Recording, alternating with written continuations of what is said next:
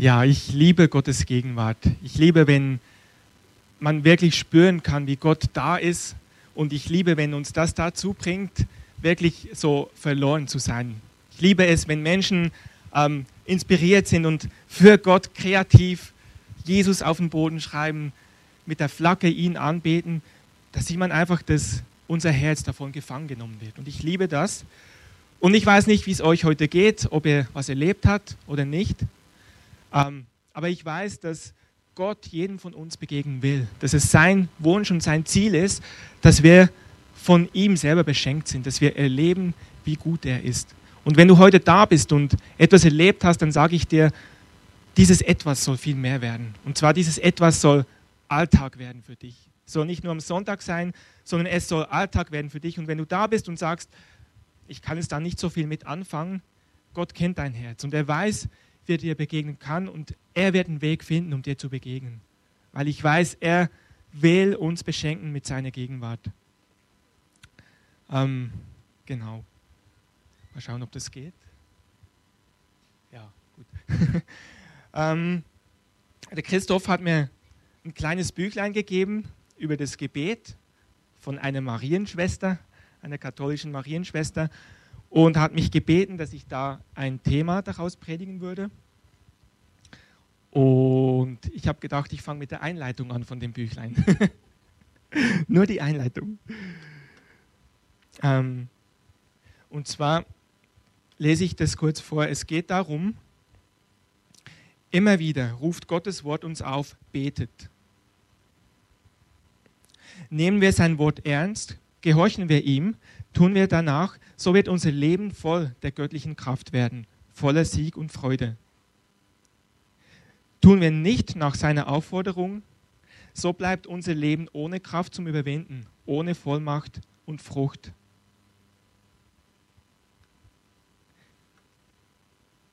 Genau. Und diese Aufforderung betet, das steht zum Beispiel in Lukas 18, 1. Der Christoph hat schon darüber gepredigt.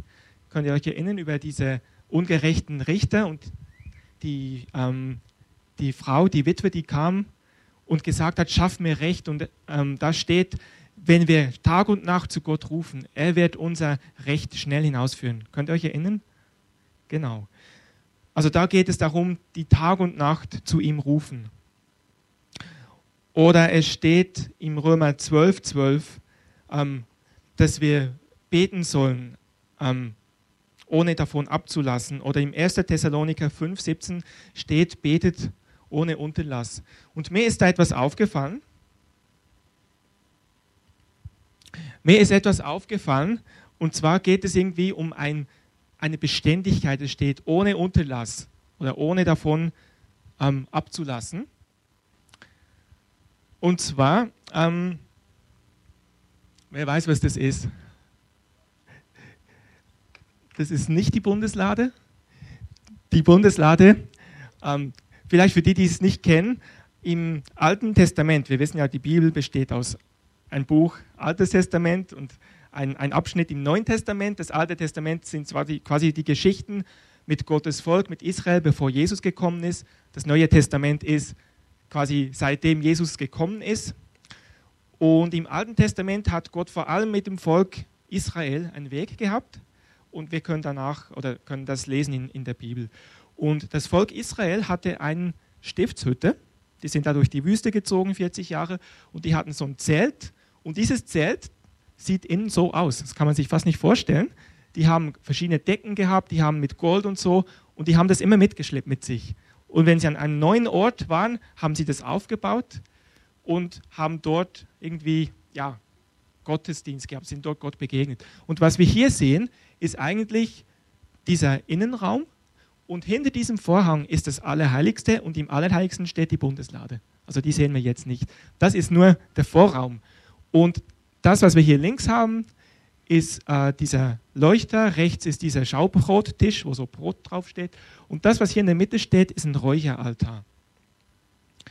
Und zu diesem Räucheraltar steht, geschrieben im 2. Mose 30, ähm, es soll ein beständiges Räucherwerk sein vor dem Herrn. Also das ist die Ordnung, die Gott damals dem Volk gibt. Es soll beständig ein Räucherwerk sein vor dem Herrn.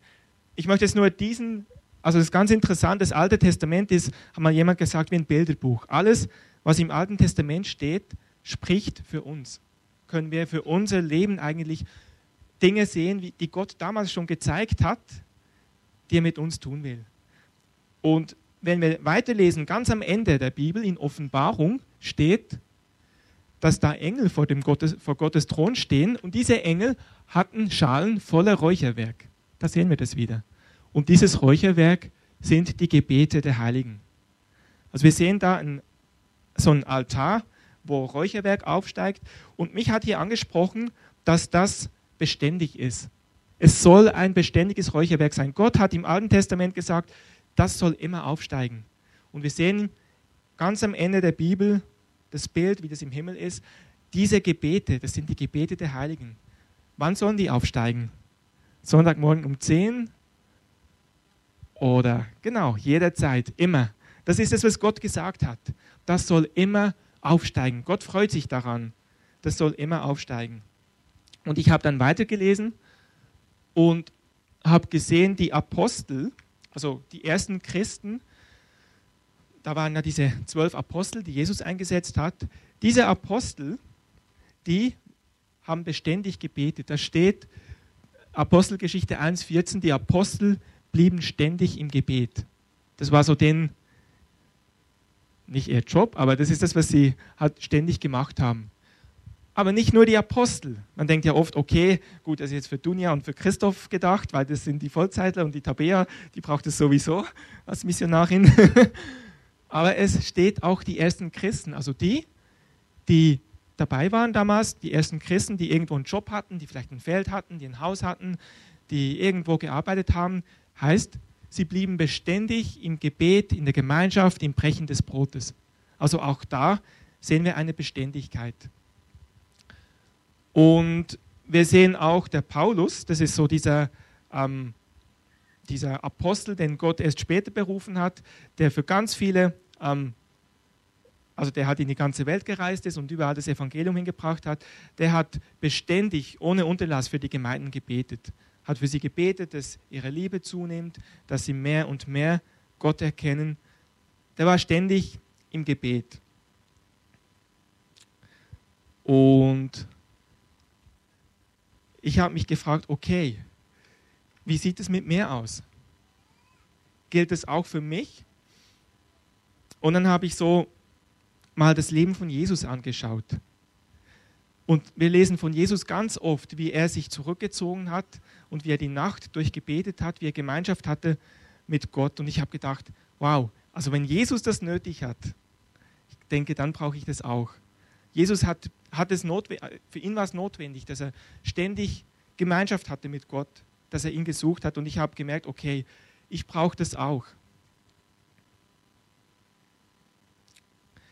Ich möchte hier ein, ein Zitat vorlesen von, dieser, ähm, von diesem Büchlein von Christoph. Und das zeigt so ein bisschen die Haltung, die ich auch oft für mich selber hatte. Hier steht, wir meinen, wir müssten erst innerlich zum Gebet getrieben werden. Davon hinge unser Beten ab. Nochmal. Wir meinen, wir müssten erst innerlich zum Gebet getrieben werden. Davon hinge unser Beten ab.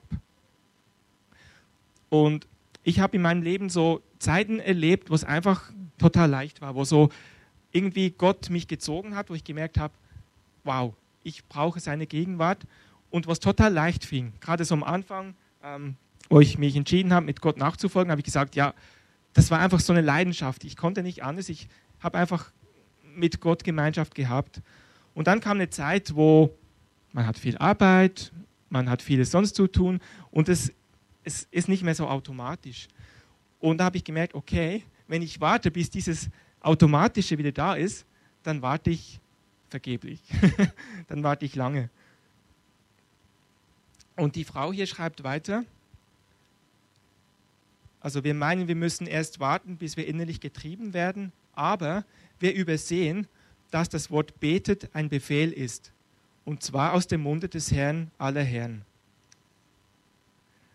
Und ich fand es krass, weil ähm, dieses Wort beten oder betet alle Zeit, das steht im Imperativ. Also es ist Befehlsform. Das ist eigentlich ein Befehl. So. Aber was machen wir damit? Also das Betet ohne Unterlass ist ein Befehl. Aber ich habe gemerkt, na gut, ich habe mir so überlegt, also in meinem Job, ich sitze den ganzen Tag am Computer und ich muss komplizierte Dinge programmieren. Ich habe gedacht, wenn ich irgendwo ein, ein, ein Bauer wäre wie damals, ich habe einen Acker, okay, da kann ich hier am Acker was machen und dazu kann ich beten, kein Problem. Oder keine Ahnung, wenn ich irgendwie einen Job habe, wo ich nicht unbedingt mit dem Kopf arbeiten muss, da kann ich dann nebenbei vielleicht beten. Aber in meinem Job geht es gar nicht. Ich telefoniere mit einem Kunden, da kann ich nicht dazu beten. Oder ich muss etwas programmieren, da kann ich nicht dazu beten. Und ich denke, vielen von euch geht es wahrscheinlich ähnlich. Ihr seid in der Uni und müsst noch eine Vorlesung anhören und mitschreiben, da könnt ihr nicht dazu beten. Und dann habe ich gedacht, okay, ähm, ist denn das vielleicht, geht es heute gar nicht mehr? Und ich habe auch gedacht, okay, wenn man viel Arbeit hat, hat man auch wenig Zeit. Und dann habe ich gesehen, im Alten Testament gab es den Daniel. Ich weiß nicht, ob ihr den kennt, es gibt sogar ein Buch in der Bibel vom Daniel. Dieser Daniel ist ein ganz interessanter Mann, weil von ihm heißt es, ich möchte jetzt nicht die ganze Geschichte erzählen, weil wir zu wenig Zeit hätten, der hatte ganz viel Weisheit von Gott. Und zwar so viel Weisheit, dass der König ihn über sein ganzes Reich eingesetzt hatte. Das heißt, der war der Prime Minister sozusagen. Der war also wirklich über alles eingesetzt. Und ich denke, der hatte ziemlich viel Verantwortung, denke ich mal. Und von ihm lesen wir, dass er dreimal am Tag sich die Zeit genommen hat, zu beten. Er hatte dann Feinde gehabt, die ihn angeklagt haben, die gesagt haben, die so ein Gesetz aufgestellt haben, dass man nur noch zum König beten darf. Und der Daniel hat aber weiter gebetet, dreimal am Tag. Und ich sage, okay, der hat es irgendwie auch gemacht. Der hat es auch gebraucht. Und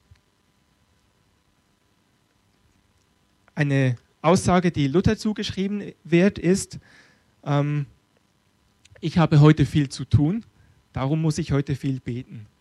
Oder eine weitere Aussage, die ihm zugeschrieben wird, ist, wenn du viel zu tun hast, bete eine Stunde. Aber wenn du sehr viel zu tun hast, dann bete zwei Stunden, genau. Und ähm, das hört sich erstmal so komisch an. Das ist irgendwie unstimmig. Und da gibt es auch ein ganz tolles Zitat von dieser Frau, was ich uns auch vorlesen möchte, was mir so ein bisschen die Augen geöffnet hat. Ich hörte der Spruch, wie das Wetzen der Sense das Mähen nicht aufhält, so hält das Gebet die Arbeit nicht auf. Also ihr wisst, was eine Sense ist, ne? wo ein Bauer damit von Hand mäht also wie das Wetzen der Sense das Mähen nicht aufhält, so hält das Gebet die Arbeit nicht auf. Das machte mir großen Eindruck, denn es ist unsinnig, ohne Wetzen der Sense an die Arbeit des Mähens zu gehen.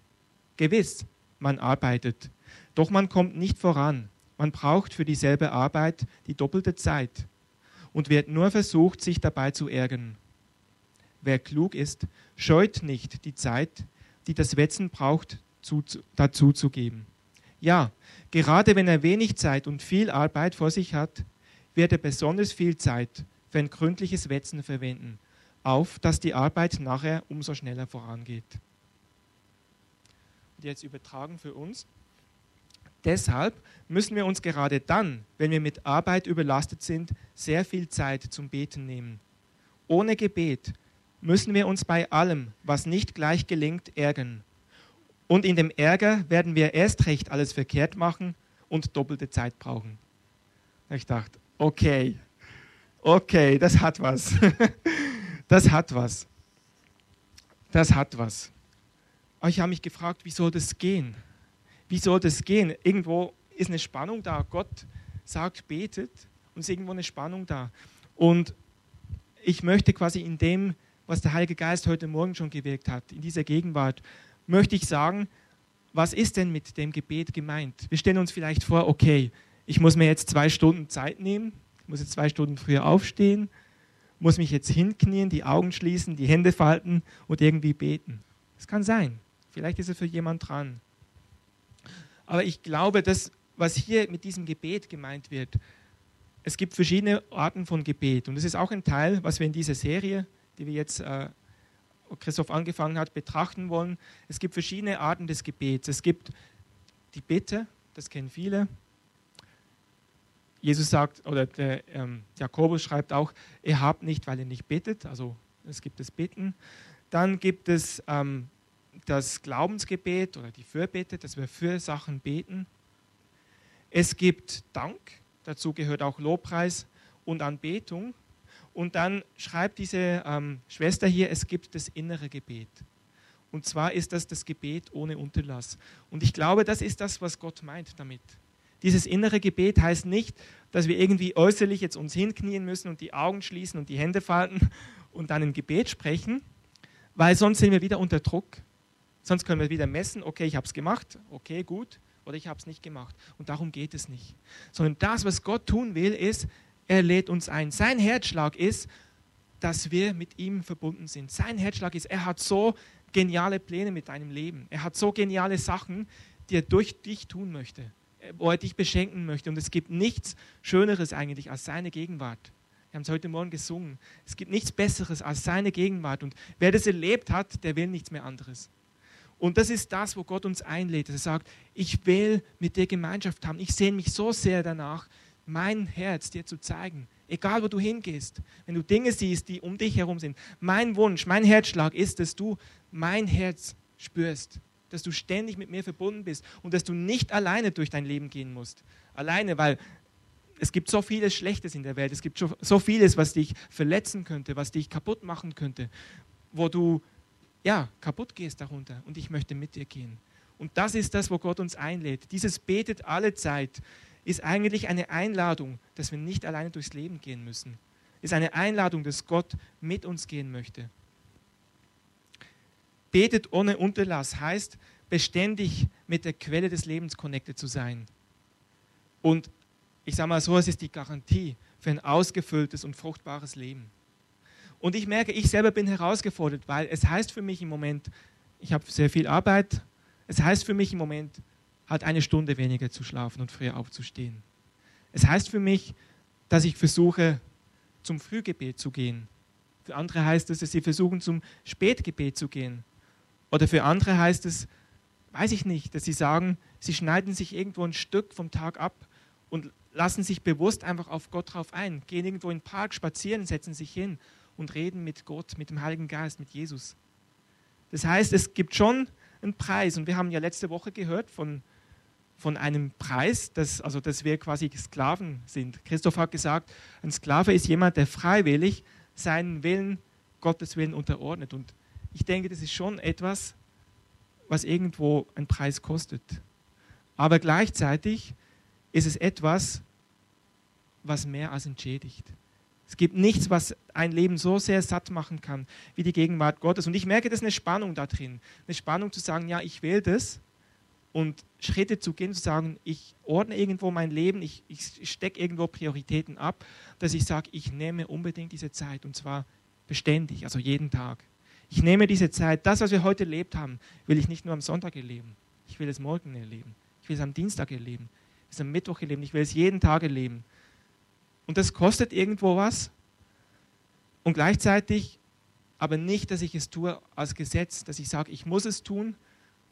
Und wichtig ist auch, wenn ich es mal nicht schaffe, dass ich nicht entmutigt bin, dass ich mich nicht ähm, anklagen lasse. Das wäre das Schlimmste.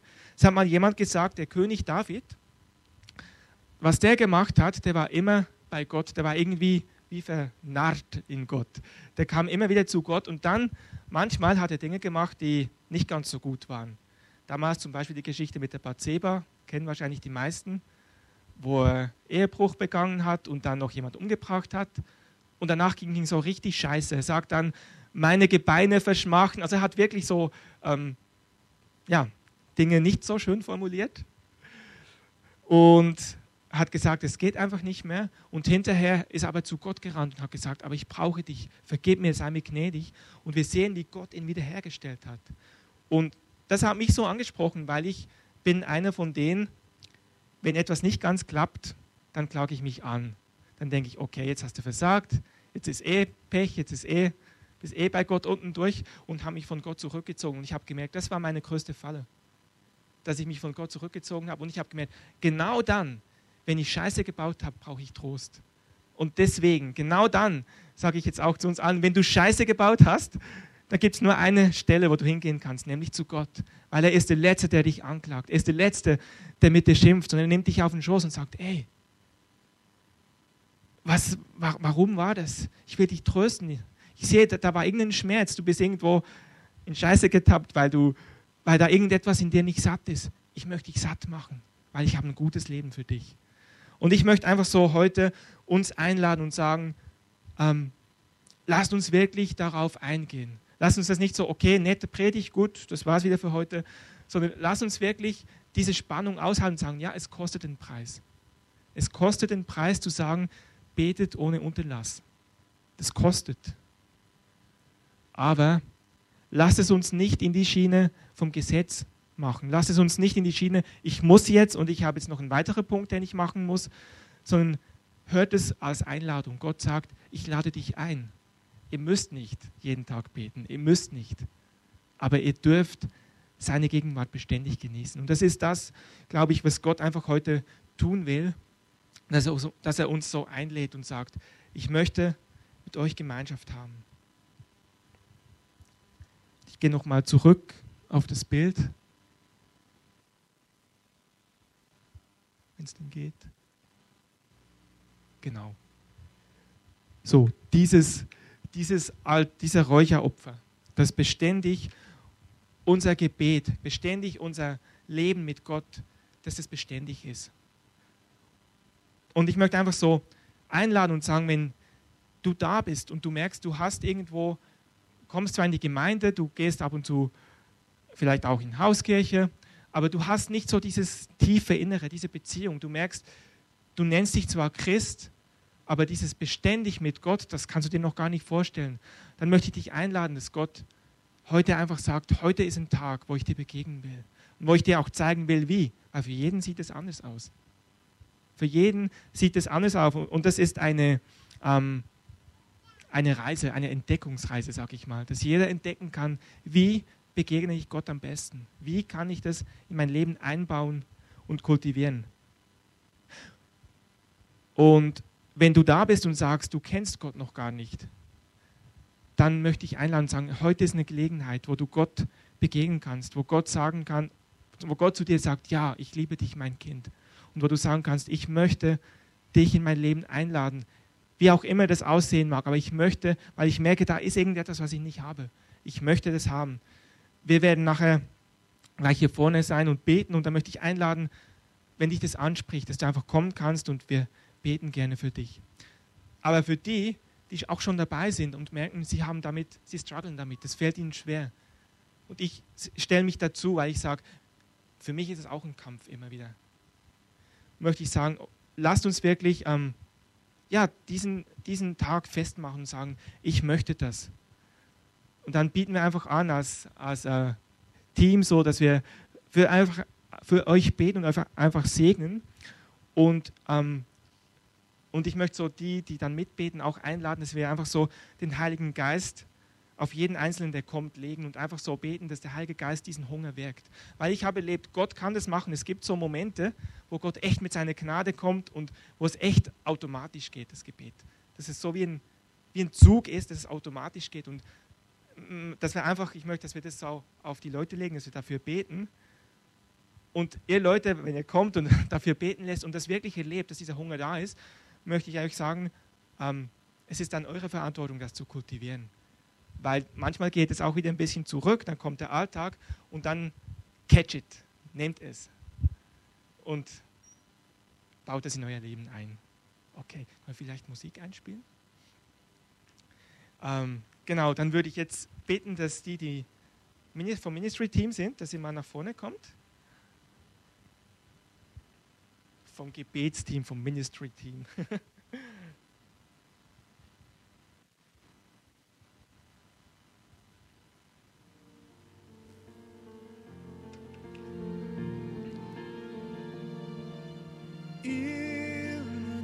Lass uns doch einfach mal die Augen zumachen. Gott, ich danke dir, Papa, dass du, dass du ein beständiger Gott bist, dass du uns beständig liebst, Herr. Gott, ich danke dir, dass du ständig durch deinen Geist um uns werbst, Herr. Du werbst um unser Herz und du hast nicht aufgehört, um unser Herz zu werben. Und Gott, du werbst auch gerade jetzt um unsere Herzen. Und der Heilige Geist ist da und du merkst so in deinem Herzen, dass es irgendwie brennt. Du merkst, da, da ist was in deinem Herzen, es schlägt. Und das ist, sage ich dir, das ist der Heilige Geist, der anklopft. Und der sagt, ich will Gemeinschaft haben mit dir. Ich will dich beschenken mit fettem, mit sattem Leben. Und wenn du da bist und sagst, ich kenne das noch gar nicht, ich habe den Schritt noch gar nicht getan, dann möchte ich dich einfach einladen, dass du nachher mit nach vorne kommen kannst und einfach zu einem gehst zum Gebet und einfach sagst, ich möchte mit Jesus auf das Leben starten. Und für die anderen, die sagen, ich merke, ich brauche einfach diesen Zug, ich brauche diesen Hunger, ich wünsche mir so viel mehr, aber es fällt mir schwer, ich habe so viel zu tun im Studium, im Beruf, dann lade ich dich einfach ein, komm nach vorne und wir beten einfach für dich, dass du so neu erquickt wirst und dass Gott dir neu begegnen kann.